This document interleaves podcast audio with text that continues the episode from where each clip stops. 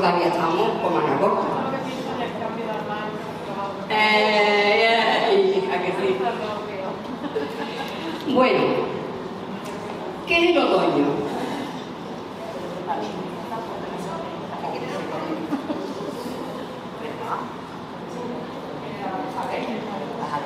Mira, os voy a decir un resumen muy resumido de lo que es el otoño.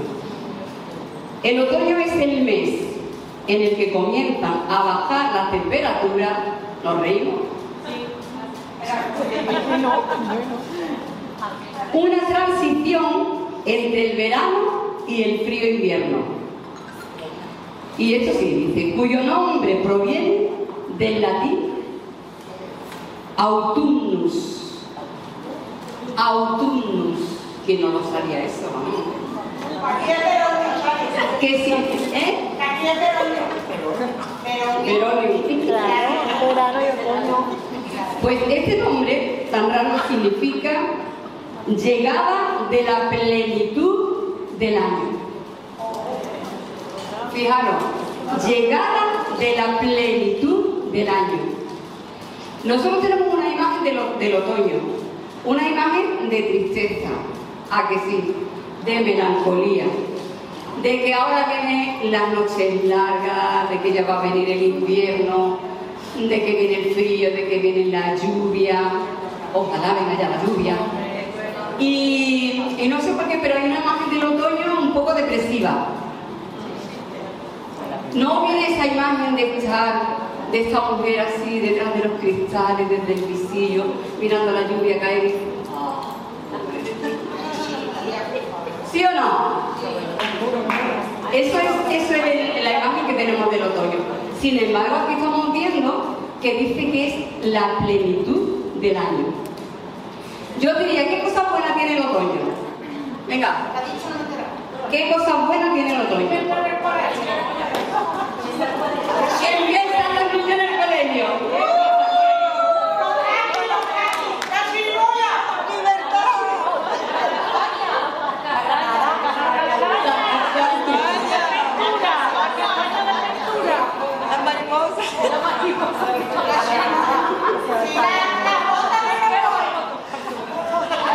Pues mira, dice, dice, lo más lindo del otoño, los hermosos colores dorados,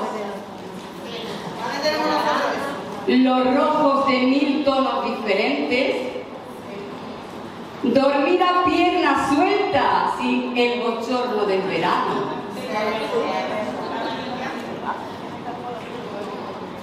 Pasear a paso ligero, activando la circulación sin que estés sudando y a punto de desvanecerte a los 20 metros. Porque en verano tú te pones a andar y ya dices, ya no puedo más. Pero ahora ya. Y eso, sin que te queme el sol cuando vas caminando y se te quede después la marca así de la camiseta. Ahora ya puedes ir y puedes estar, puedes caminar, no te cansas, vas bien, respiras aire fresquito. Pero, ¿qué le pasa a la naturaleza en el otoño? Dice que la atmósfera sufre un enfriamiento generalizado y las noches se alargan. La disminución de las horas de sol que tiene el día y el aumento de las lluvias, ¿dónde está la lluvia? darán lugar a una mayor humedad ambiental que hará rebrotar las plantas herbáceas. Nosotros hemos puesto aquí alguna setita, en medio de todo, no sé cuál, una setita, porque sale, ¿no? Ah, que sí. y ahora viene el tiempo de las castañas, ¿eh? ¡Ventura! Cuchareo, comida calentita, la de gazpacho. Ay, ay, las coleanes. ¿eh? El otoño tiene cosas buenas, pero sabéis, una de las cosas más importantes del otoño es que es el tiempo de la cosecha. Os voy a explicar el, año agrícola. Bueno, vosotros ya sabéis, yo soy, eh, yo me he criado entre algodones. Y uno dice, oye, estás rica, millonaria. Pero yo digo que me he, criado entre cosechas de algodón, ¿vale? Y cambiado mucho. Entonces, eh, yo a través de fotografía, Eliana, vamos a poner la foto, creo que la primera era la del otoño. Eh, no, hay otra antes, esta. Yo voy a explicar algo. En la primavera, la primavera, que lo que más nos gusta a nosotros, ¿por qué? Porque florecen las flores.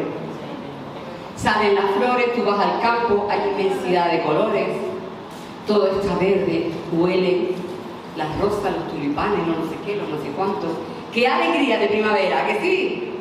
La feria. ¡Qué alegría de primavera! ¿Es cierto o no? Luego viene el verano, número, número siguiente. El siguiente, Diana. ¿Sabéis? En primavera salen las flores, pero las flores se caen, se marchitan y se caen, duran muy poco, porque la flor en sí, perdón por lo, porque como mujer os va a doler, pero las flores no valen para nada. Las flores en sí, y además lo dice la palabra, que la flor se marchita y al otro día pues está por el suelo y se seca y ya no sirve para nada. Lo que realmente vale es eso.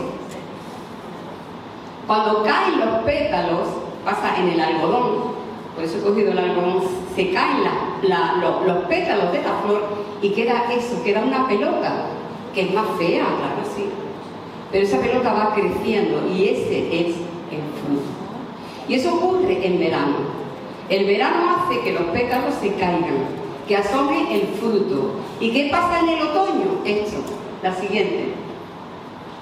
Eso. El verano seca lo verde. El verano seca el fruto. Lo hace madurar. Y cuando llega el otoño, es el tiempo de la cosecha, de recoger el fruto, de recoger lo que se sembró a principio del año, que ha tenido su primavera ha tenido que sufrir la sequedad del verano, pero que ahora, en el otoño, da un fruto el cual recogemos. ¿Entendéis? Ahora, ¿por qué digo todo esto? Porque nuestra vida es así. Nuestra vida es así. Nuestra vida tiene una primavera, ¿no? La niñez, la adolescencia. Qué bonito, ¿no? Eh, qué, alegría, ¿no? de, esos 15 años. Qué alegría esa juventud, qué alegría ¿no? de, tener ganas de fiesta y de tener ganas de... Pero eso es vano, es vanidad, eso pasa. Luego viene el verano a nuestras vidas. Ese verano en el que se caen los pétalos, se caen otras cosas también. ¿Entendéis? Pero ¿qué tiene que quedar? Tiene que quedar lo auténtico lo que es de verdad. ¿Sabéis que, cuando llega el otoño, cuando llega el otoño, Dios va a venir a recoger el fruto? Por eso es importante el otoño, porque el, otoño va a mostrar, el otoño es el que va a mostrar lo que de verdad hay en cada vida. Yo quisiera que no fuéramos a, vamos a ir a la palabra de Dios y vamos a buscar en Isaías.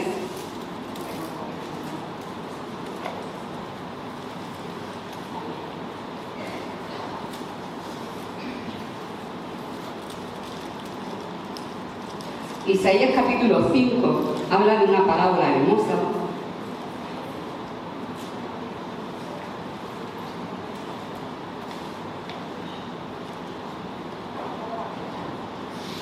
Dice el capítulo 5 de Isaías, Ahora cantaré por mi amado, el cantar de mi amado a su viña.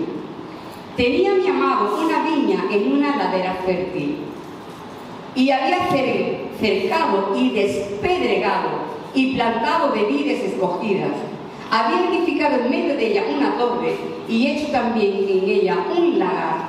Y esperaba, ojo, esperaba que diese uvas. Y dio uvas silvestres. Ahora pues, vecinos de Jerusalén, ahora os digo, vecinas de aquí de Rota, del puerto de San Lucas, de... responderle y decir, ¿qué más podía hacer a mi viña que yo no haya hecho por ella? Y cómo esperando yo que diese uvas, ha dado uvas silvestres. El Señor hizo algo importante con nuestras vidas, algo hermoso. El Señor nos encontró tiradas a la basura, tiradas en el camino, heridas, llenas de magulladuras, desengañadas, quizá llenas de traiciones. No sé cómo acaba un camino a los caminos del Señor. Pero de esa manera el Señor nos cogió. Y para Él nosotros somos como esa viña. Dice, mira que yo la cogí, dice, yo busqué el mejor sitio para plantarla. Yo cogí una ladera, sabéis que las viñas, el mejor sitio son esas laderas que le van haciendo como escalones, como esas tablas que van haciendo así escalones, el mejor sitio para plantar una viña. Escogió, escogió el mejor sitio. Dice que la despedregó. ¿Qué significa? Quitar del corazón todas las durezas. ¿Cuántas tenían durezas en el corazón cuando vinieron al Señor? ¿Cuántas tenían el corazón lleno de, quizás de odio o de rencor, de sentimientos de, que, de heridas, de, de haber sido traicionada, mm, quizás durezas en el corazón de los palos que ya había recibido en este mundo. Muchas llegamos así, y el Señor lo primero que hizo fue quitar toda esa dureza, quitar toda esa piedra de nuestro corazón. Dice, yo la despedregué. Dice, después cogí vides escogidas. El Señor te dio lo mejor de lo mejor para ti. Fíjate si te dio lo mejor de lo mejor que te dio a su único hijo para darte una nueva vida. Señor te dio todo lo que tenía. ¿Y sabes qué ocurre? Que pasó la primavera, pasó el verano y cuando llegó el otoño, el tiempo de la cosecha, habéis visto que ahora en Jerez se celebra la fiesta de la vendimia, en el mes de septiembre, en otoño. Es la feria de la vendimia, es la fiesta de cosechar la vendimia. En otros lugares es la cosecha del algodón, o sea, tiempo de cosecha. El otoño es tiempo de cosecha.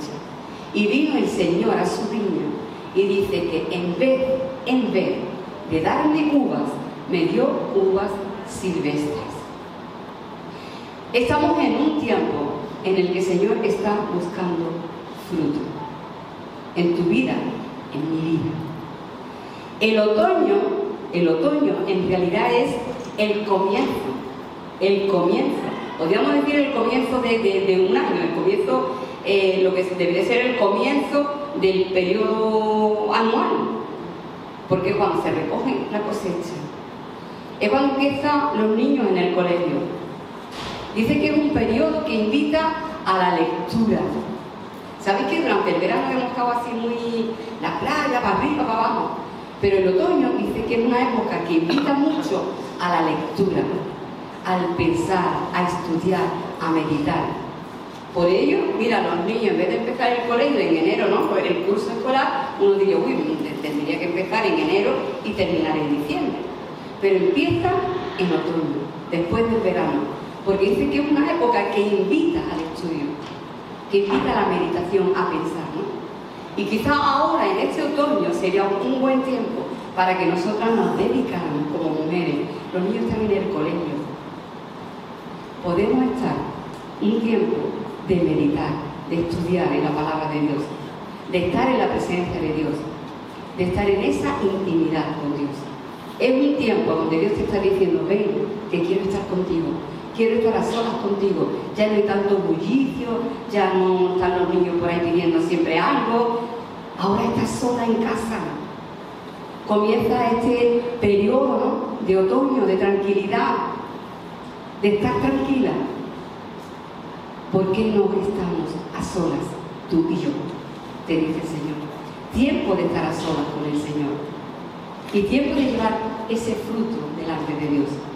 Cuando nosotros hablamos del otoño, hablamos de la cosecha, ¿sabes? Hay algo curioso. El verano comienza en el mes de junio y comienza con un día en el que es la noche más corta y el día más largo. ¿Sabes? La noche más corta y el día más largo del año.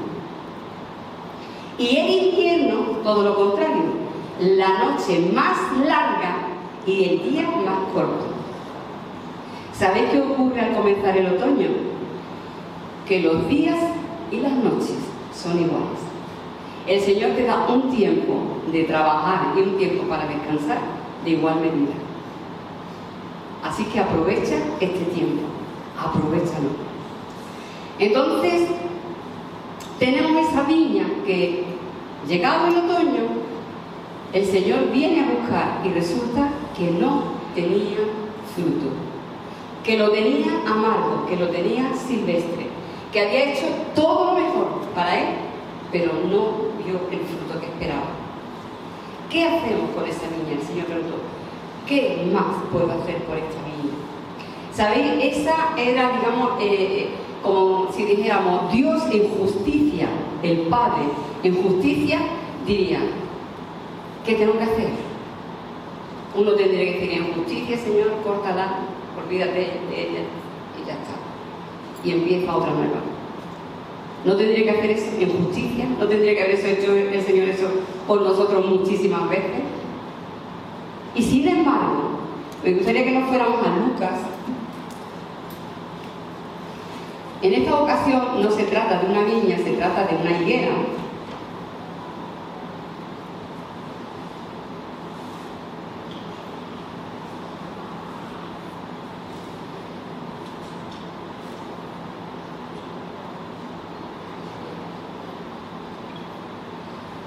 En el versículo 6 dice, dijo también esta parábola, tenía un hombre una higuera plantada en su viña y vino a buscar fruto de ella. Sería también otoño, ¿no? ¿Qué vino a buscar? A buscar fruto. Dice, y no lo halló. Y este sí ya lo dijo, fue radical. Y dice, córtala. Tengo una higuera, vengo a buscar fruto, no tiene fruto. Dice que llevaba tres años durante tres años vino a buscar fruto y no lo encontró. Pues mira, córtala. Dice, porque ¿para qué vamos echando también a perder terreno que está ocupando? Vamos a cortarla y vamos a sembrar otra cosa. Pero, digamos que esa, diríamos que hablaba la justicia de Dios. La justicia de Dios dice, córtala. ¿Para qué? Inutiliza también la tierra.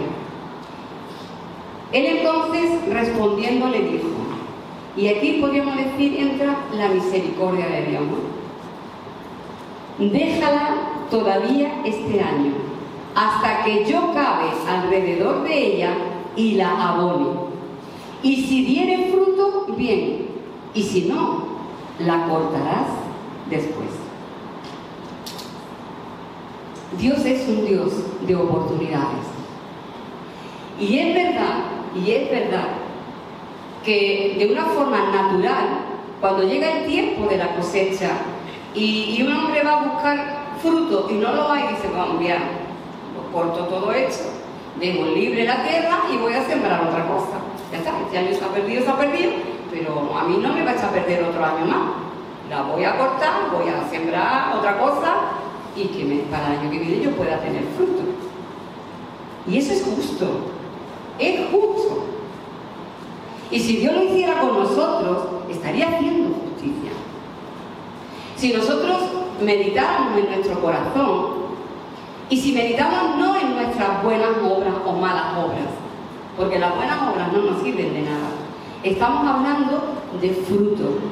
Y cuando hablamos de fruto, es de transformación en nuestra vida, de cambios en nuestra vida, de crecimiento espiritual, de madurez espiritual, de una entrega a la voluntad de Dios. Eso es fruto, eso es madurez, no las buenas obras. Hay muchos que hacen muchas buenas obras, pero no hacen la voluntad de Dios. El fruto, el fruto es una vida consagrada para hacer la voluntad de Dios. Es un fruto que da madurez. Es una vida entregada a servir a Dios. Una vida que se da para que otros puedan conocer al Señor y traigan ese fruto ¿no? de alma convertida al Señor.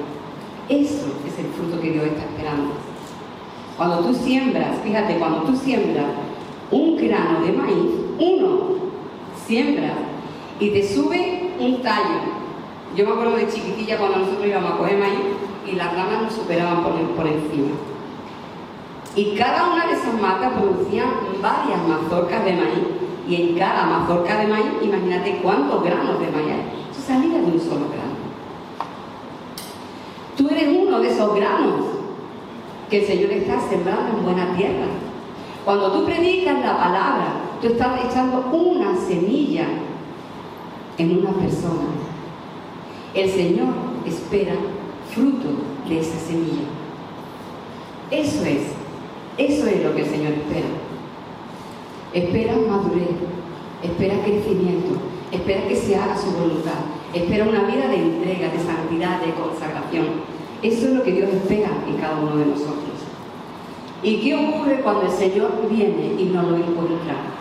Y realmente es justo, en justicia, si el Señor dijera, córtala, que no da fruto, córtala, que no veo en ella nada, córtala.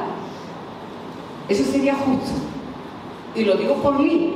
Yo tendría que decir, Señor, eres justo en hacerlo. Pero lo bueno es que Dios es un Dios de oportunidades. Y en este otoño puede ser un otoño en el que comience un tiempo nuevo en tu vida.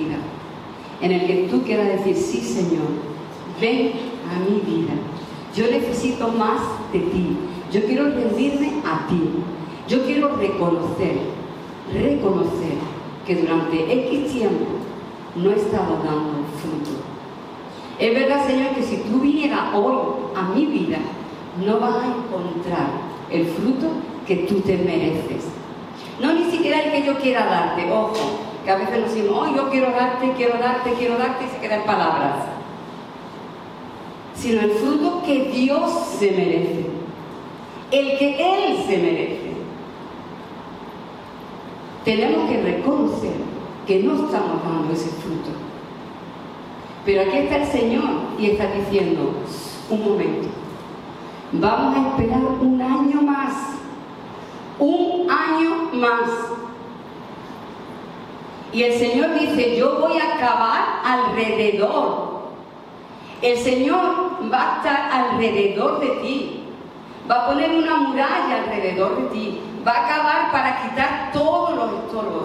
¿Sabe una cosa buena que tiene el otoño? Cuando se caen todas las hojas, lo habéis visto, los árboles se quedan que no tienen ni una sola hoja. Las vides se quedan como troncos muertos. Tú dices, pero si esto está ya seco. Se queda así, pero ¿sabes por qué? Incluso luego van y podan más todavía. Yo tengo en mi casa un jardín, eh, o sea, en el jardín de la calle, y viene el ayuntamiento y empieza a podar el árbol y lo deja en el tronco pelado, las ramas así todas cortadas. Yo digo, pobrecitos de los árboles con los frondosos que estaban. Pero ¿qué ocurre? Que los tienen que podar, los tienen que limpiar, se tienen que quedar así. ¿Y sabes qué? Cuando vuelve la primavera, empieza a brotar otra vez con una fuerza impresionante. En el otoño, Dios viene a recoger fruto. Y si no hay fruto, Él va a acabar él va a podar, Él va a quitar, a quitar todo lo que estorba. Que nos hable el, el otoño de eso, es decir, se tiene que caer todo lo que estorba. Tiene que sacudirse de mi vida, tiene que soplar el viento de Dios y quitar de mi vida todo aquello que estorba, todo aquello que impide que yo haga la voluntad de Dios. Que Dios quite de mi vida todo lo que me pueda hacer tropezar, todo lo que me impida crecer, todo lo que me impida avanzar, todo lo que me impida buscar la voluntad de Dios, buscar a Dios mismo. Que Dios quite ahora todo aquello que sea impedimento para agradar a Dios. En el otoño se tiene que caer todo aquello que impide la voluntad de Dios. Y vamos a permitir que Dios cabe alrededor que quite todas las malas hierbas que quizás crecieron a nuestro alrededor. Vamos a quitar todas las malas hierbas. Todo lo que creció, que permitimos que creciera a nuestro alrededor. Eso Dios lo tiene que arrancar. Dios tiene que hacer un foso alrededor, rodearnos. Y luego dice, Señor, que yo cabe, dice, que yo la abone que yo le eche abono, que yo le eche fertilizante, que yo le eche más fuerza. ¿Cuánto tiempo haces que no te llenas del poder del Espíritu Santo? ¿Cuánto tiempo hace que no busca el ser llena del Espíritu Santo? ¿Cuánto tiempo? Quizá en primavera estábamos demasiado contentos, en verano estábamos demasiado acalorados y estábamos demasiado con, la playa, los niños. Y ahora llega el otoño y nos está pasando factura. Es como la dieta, ¿no? En, invierno, oh, yo la operación bikini, en verano, en llega el verano, nos descuidamos, cuando llega el otoño, ya lo he vuelto a coger otra vez. Cuando llega el otoño, nos pasa la factura. Llega el otoño y nos pasa también la factura espiritual. Es tiempo de decir, ¿ahora qué? He dejado esa foto porque quiero terminar con este texto que el Señor decía, los campos están blancos para la cosecha. Cuando pasen nada más rodeando la base de roca, tú vas a mirar los campos. Hay mucho algodón sembrado y que ya está blanco. Acuérdate de estas palabras. Los campos están blancos para la siega para la cosecha. Y es tiempo de que yo, como hija de Dios, esté preparada para la cosecha. Es tiempo de cosecha. Es tiempo porque Dios está buscando el fruto. Y nosotros tenemos que presentar delante de Dios esos frutos. Amén. Quedan solamente dos opciones.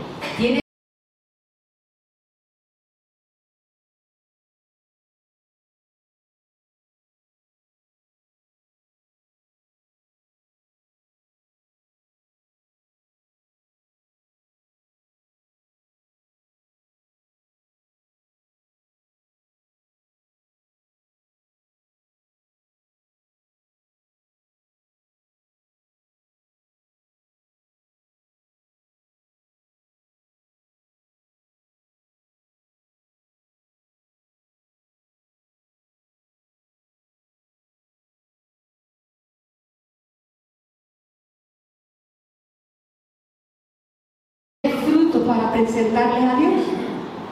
Dale gracias. Y dile, toma, me voy a quedar vacía porque tengo que volver a llenar el canasto otra vez. Y si no hay fruto, es tiempo de decir, Señor, cava alrededor de mí. Quita todo lo que sobre, todo lo que estorbe. mí todo lo que haga falta. Déjame en el tronco pelado si hace falta. Y échame el abono, échame la presencia tuya, échame el poder de tu Espíritu Santo, Señor porque a partir de ahora yo quiero empezar a llevar fruto, porque hay fruto que glorifica al Padre. Amén. Dispuestas. ¿Qué parece si nos ponemos de pie? Y vamos a orar. Me gustaría que algunas oraran. Y seamos sinceras y, y podamos orar con toda libertad y decirle, Señor, aquí estoy. Es otoño, aquí estoy